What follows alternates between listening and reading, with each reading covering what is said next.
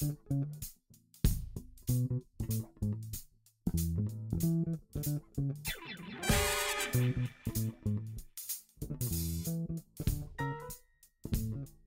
大学毕业前夕的一个晚上，我和大学室友 A 刚刚吃过散伙饭，然后一起漫步回到寝室。六月初的杭州湿热异常，两个人都热到出汗。我和 A 呢，平时属于话不投机，但是那天我想着两个人好像一起走，但是什么都不讲，显得十分尴尬，并且以后也不知道会不会跟他再有更多的联系。于是我就问他对毕业以及以后将来的工作的感受，他回答我说，觉得好像。像相比高中毕业的时候，心里充满了绝望，因为他不知道自己九九六大小周的工作能做多久，也不知道未来会不会被裁。那么即使不被裁，留在杭州又能干嘛呢？总之他很绝望。如果你也和他有差不多的情绪的话，不妨听听这一集节目，或许这个叫范儿的思想能带给你一些不一样的想法。大家好，欢迎来到读书不要停，我是格里奥。这个节目每周一、周四更新。每期节目用三十分钟的时间带你了解一本书，并学到其中最重要的两三件事情。好，今天这期节目呢，我将会结合《Playing with Fire》这本书来谈谈关于 Fire 的一些事情，包括这个思想是什么，以及这个思想是如何让你能够提前退休的。好，那么首先是什么是 Fire 呢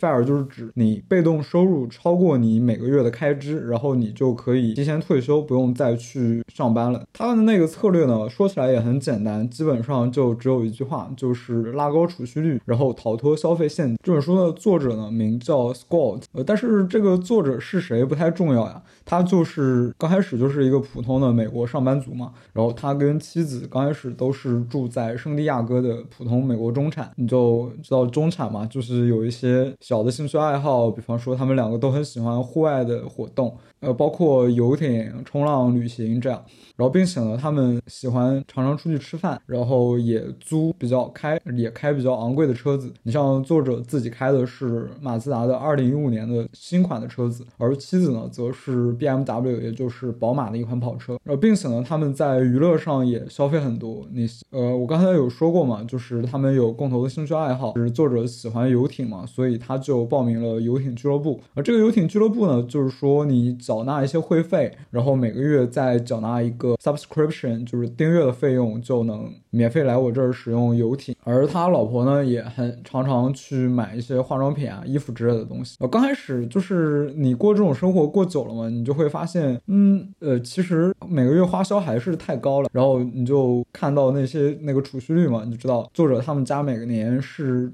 赚能到手，总共是有十四万块钱，但是呢，却只能存一万块钱。到账户里面，然后他们也会质疑说，是不是花的太多了？那就是以后怎么办呢？像他们有小孩嘛，就是也没有开始给小孩的大学存钱，这样。但是呢，就是这个问题，每次想到最后呢，作者总会用呃，比方说我们现在还很年轻，然后并等老了以后就可以开始存钱了，或者是想说什么现在年轻的时候体验总是比就是钱更重要吧？你知道，就是你老了的时候可能就没有办法再像以前一样户外旅行或者是玩游艇嘛。呃，并且呢，他们也总是保持着一种叫做彩票思维，就是说，虽然我现在每天花的很多，并且几乎没有什么存款，也不做什么创业，但是呢，总有一天我会大赚一笔，我会找到一份更高薪的工作，或者是出售一笔一个生意，然后赚几百万美金。但是呢，就这一切，就直到他们小孩出生，他就发现每天跟那种跟小孩子分离的时候是特别痛苦的。那作者就说，他妻子呢，每天早晨就感觉很伤心，就因为。跟小孩分离嘛，而作者呢说看到他妻子这个样子，就好像杀了他一样。呃，直到一个普通的周一早晨呢，这个作者是听到 Tim Ferriss 的采访，我们之前介绍过的那本叫做《人生给的答案》的作者，然后他呢就那档叫做 Tim Ferriss Show 采访了一个叫做钱胡子的人，作者呢就发现这档采访呢彻底的改变了自己的人生。然后 Podcast 的节目嘛，像 Tim Ferriss 他那个节目平均时长应该在一个小时到。到一个半小时左右。那作者呢就把车开下了这个高速路，然后停在路边去听完了这一档一个半小时的 podcast，然后甚至呢为了这件事情还传信息给老板，告诉他自己小孩生病啊怎么样，所以今天会晚点到。呃，作者就说，呃，自己呢就是是一直有一个创业的梦想，是作者在做这份工作之前呢，他们跟朋友合开了一个影视公司，就是拍广告的。呃，但是呢，就是因为呃一个朋友的退出呢，这个工作室就倒闭了，并且呢也没有赚到特别多的钱，然后也特别累。然后作者呢又想说，我现在呢在这个公司嘛，我做到这个职位，那我职位再升高一点，那我压力和工作时间肯定也是直接往上走的。然后他就想说，哎，这好像两条路哪一条都不行，就是我仍然没有办法有更多的时间陪我的小孩或陪我的家人这样。呃，但是呢，这个钱胡子先生呢却可以在周一的时候出门徒步，然后并且呢也有很多时间去陪小孩、辅导小孩写作业。呃，然后作者就觉得我也想要这种。种生活呀，然后他就发现，在这一周里面，自己就不停的在想这个 FI，呃，然后呢，他就听了很多 podcast，比方说 FI 社区很著名的叫 Truth FI，然后并且看了很多写 FI 的 blogger 的文章，然后他就发现，可能这种生活才是他真正想要的。于是呢，他就开始回家跟慢慢跟老婆 Tyler 讨讨论这件事情。那刚开始呢，他那个 Tyler 就不是太感冒，说呢，这个 Tyler 他其实是呃出生于。一个西雅图的中产家庭，呃，他的母亲呢是一个成功的企业家吧。就这个 Taylor，他其实是在自己家的公司工作，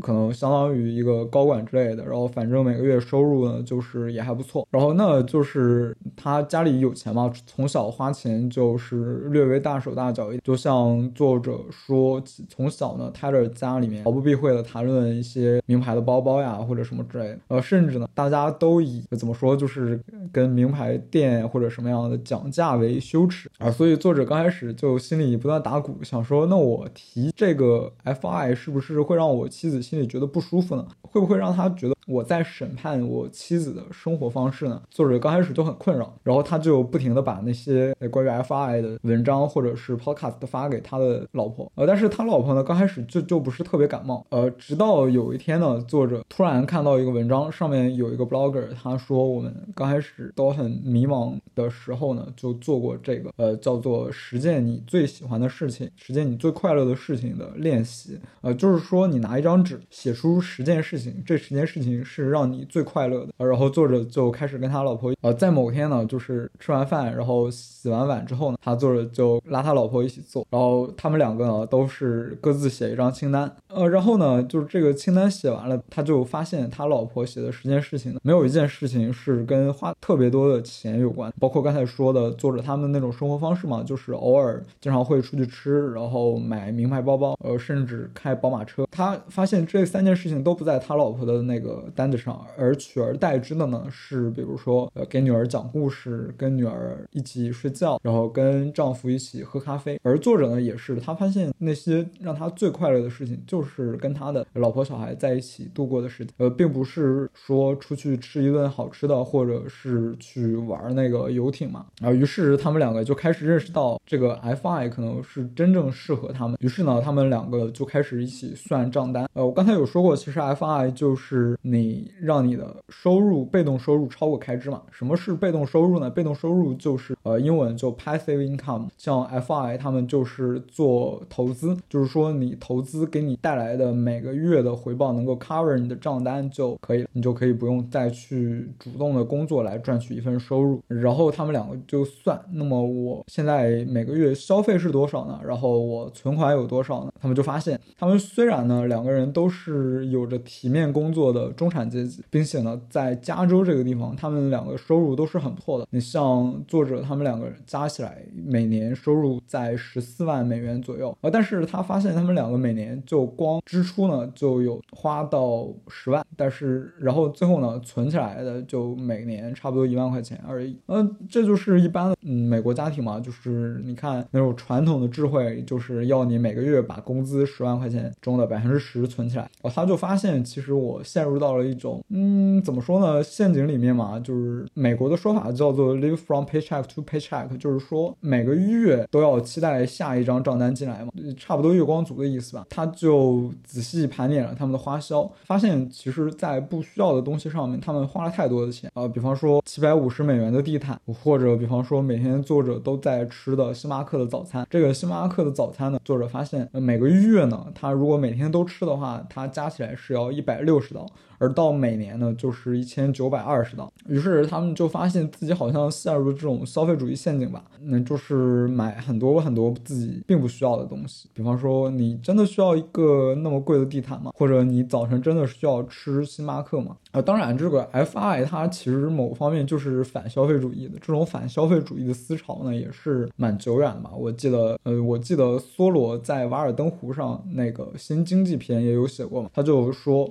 我的邻。居农人，他们为了一些多余的农具和一个体面的马车去做很多的工作，每个月或者每周都是不停的在地里劳作，只为了出城的时候有漂亮的衣服穿，有体面的马车。然后梭罗梭罗呢，就说我跟他们的想法不一样，那么我要的是我每周呢，我我也没有什么特别的呃支出，哎，反正就是这样，就是说你没有必要为了一大堆你。并不是真正的需要的小废物而工作到太多，呃，总之是这样。所有的，而梭罗呢，就是说我没有做，从而获得了一种，从而获得了一种内心的平静嘛。好，那这个 FI 大概也是这样的思路，它所以一方面呢，就是让你去就减少你的花销，呃，但是呢，作者就。发现他们其实还是有很多东西是难以摆脱。一开始跟他老婆 Taylor 谈论 FI 的时候，他老婆就是说这个 BMW 是我不想摆脱的，就是，但是呢，这个宝马呢，每个月的租金却有四百块钱，每年呢就是四千八百一十二块钱啊。然后呢，他们作者他们夫妻两个就制定了他们自己的花销以及存钱策略。他就是这样的：第一方面呢，第一条呢就是减少娱乐上的支出，比方说就是亚马逊的网购，买些电子产品。你知道男生嘛，他们就喜欢买一些。什么手机啊、平板啊之类的，就每年出都要追最新的，像衣服或者是给小孩的玩具之类的。然后第二点呢，就是减少出去吃，而更多的是在家里吃，因为在国外呢，他出去吃自己在家里做要贵太多了嘛。第三点是减少那些订阅服务，比方说 Netflix、HBO、Hulu 这样的平台的订阅。呃，最后呢，就是减少娱乐支出。最后呢，就是免费的娱乐。你像刚才嗯说的 Netflix，或者是买一些。网购的小物品，那个是就是花钱的娱乐嘛，而免费的娱乐就是散步或者是在家里看电影。刚才有说嘛，就是这个 FI 的哲学呢，就是一方面就是省钱，呃，这个省钱呢最大头的开销呢就是两种，第一种是住房，第二种是车子。呃，住房呢，比方说作者他们生活在加州嘛，你像作者他买一个房子呢，他说他刚开始看中的房子呢有三个卧室，然后有一个后院，大约就是。六十八万，呃，所以呢，这个 FI 他的想法就是你搬到更便宜的地方，但是呢，尽量保持收入的水平是不变的，呃，但是其实也有比较极端的例子呀，你像呃有一个这样的老哥，他是物理学家，他每年靠着七千美元过生活，七千美元就是每个月都花不到一千美元，呃，所以呢，这个老哥他是睡车里啊，就像上集节目讲的那个车居族一样嘛，然后他十年呢都穿差不多的衣服。第二点就是换车子，你像呃。作者他老婆就有一个 BMW 嘛，他那个 BMW 是租来的，然后他的租金是每个月四百块，然后每年的账单就是四千八百一十二块。而 FI 呢是要你换成二手车，并且呢要选那种低油耗的车子，而且呢他那个还有数字呢，就是说你换的车子呢价位应该在五千美元左右，因为这个价位呢它贬值的空间比较小，并且呢车子也还呃就是说使用的情况还比较新。最后呢省钱的策略就是减少。不必要的开销，呃，当然这个不必说，就像作者他们把自己生活中那些有的没有的，像网购或者是买 Netflix 的钱都给 cut 掉，就是这样的策略。于是吸收了这样的智慧以后，作者他们就想说，这个宝马车呢，就是按照 FI 的标准来看，肯定是一项奢侈开销嘛。呃，它的那个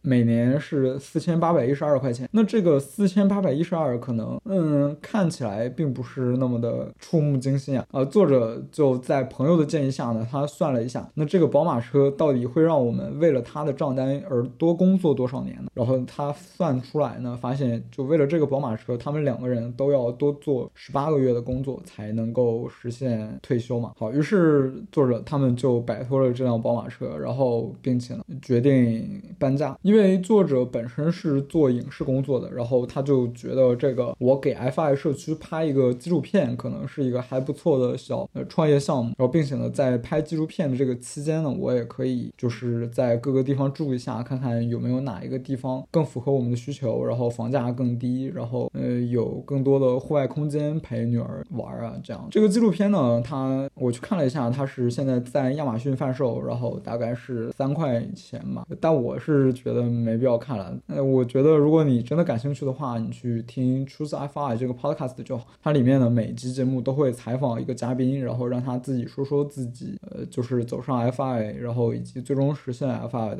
故事。那我自己听来呢，也是觉得蛮有趣的。呃，比方说有人呢，因为想要创业，但是又不想给家人带来什么经济上的负担，所以呢，就先实现 FI，然后再辞职创业。这样也有人呢，就是想要写书，哦，也是因为工作的关系嘛，所以就开始存钱，然后最终实现 FI，也最终走上了写书出书的道路。那么作者呢，他们在旅行或者是拍纪录片期间，就不断的采访各个已经实现 FI 的人，或者是那些 FI 的呃社区里面有影响力的 influencer，像那个钱胡子先生，就是我们刚才讲的，然后还有其他的一些呃教大家如何投资或者是如何节省开支的人，哎，就像我们之前介绍的《无依之地》中车居族的那个 Bob，或者是叫沙万斯基吧，我上我上期节目应该是没介绍，反正总之就是教人家那那些老鸟们教人家后面的人怎么做。然后呢，他在这个期间呢，就学到了很多一些投资的知识。就是刚开始呢，作者他们就是只想我减少开销，然后但是对投资呢，就是蛮怵的。嗯，你像 FI 嘛，就是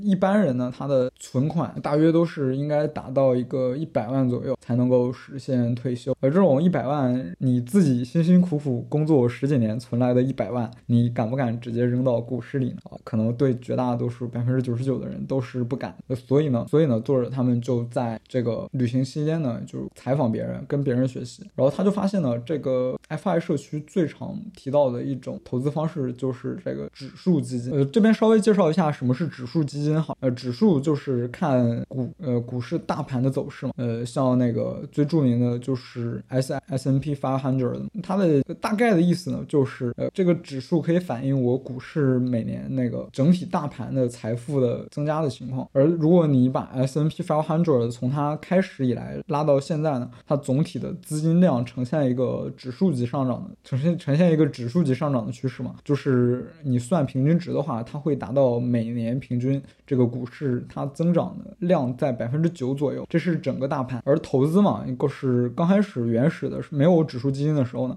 大家都要选你买哪只股票嘛，而大多数人其实他没有没有足够的知识去选股，呃，那那我那那可能就会想，那我直接投资股市不是整个股市整个大盘不是更好吗？呃，就是说我每个股票都买一只，那么我整体的收益是不是就在每年百分之九，就是那个平均上涨的值左右呢？但是个体呢又没有这个能力，所以就有了这种能够以低价跟着大盘走的指数股票出出现，而指数股票呢跟那个 S N P five hundred 的区别是，S N P five hundred 它是指数，它仅仅是只是大盘的走势，它不是一个可以投资的基金，而指数基金则是就是那些金融机构他们出的可以复制 S N P five hundred 走势的一些基金，就这个基金你可以以低价跟着大盘，比较常见的就比如 F I 社区大多数人投资的这种叫做 V F I A X。呃的基金啊，并且呢，最后想说的是，就是选股嘛，就这个事儿，就是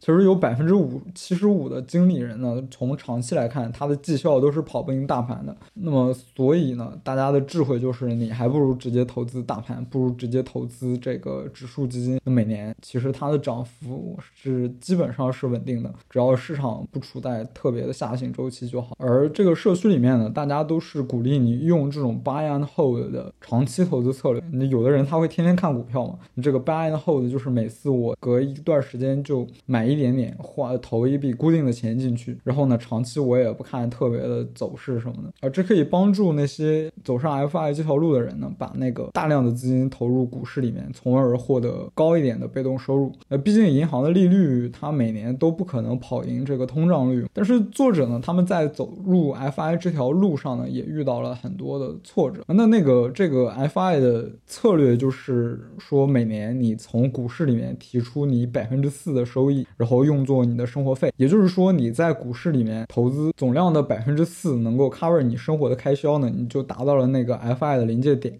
也就是说，你往后你就可以选择去辞职这样。那再说回作者，作者他们就发现，在 FI 这条路上呢，他们也就走了一年，就遇到了一些挫折。你像我刚才说的这些东西，有的可能你不做，你不知道你是不是能接受。比方说，cut 掉所有的不必要的花费，就是说你既不网购，也不买一杯杯咖啡或者买一杯可乐。好，那作者呢，他们就在这个嗯走上 FI 呃。就在拍纪录片的期间呢，就是他们规划就是有三个月住在 Tyler 的父母家，然后有三个月住在自己的父母家。然后他就在这个住在自己家的时候呢，就在十二月份左右，圣诞节的前夕，突然有一天呢，他母亲跟作者说：“我们圣诞节要交换礼物，你有准备好吗？”然后作者就崩溃，发现我好像在考虑 FI 的时候，我没有考虑到这些意外的开销。作者他们每把每个月花在这个。额外支出上的，就像说他老婆在那个十件最快乐的事情上面写的是有，比方说吃一个不错的巧克力，然后喝一杯不错喝一杯红酒这样。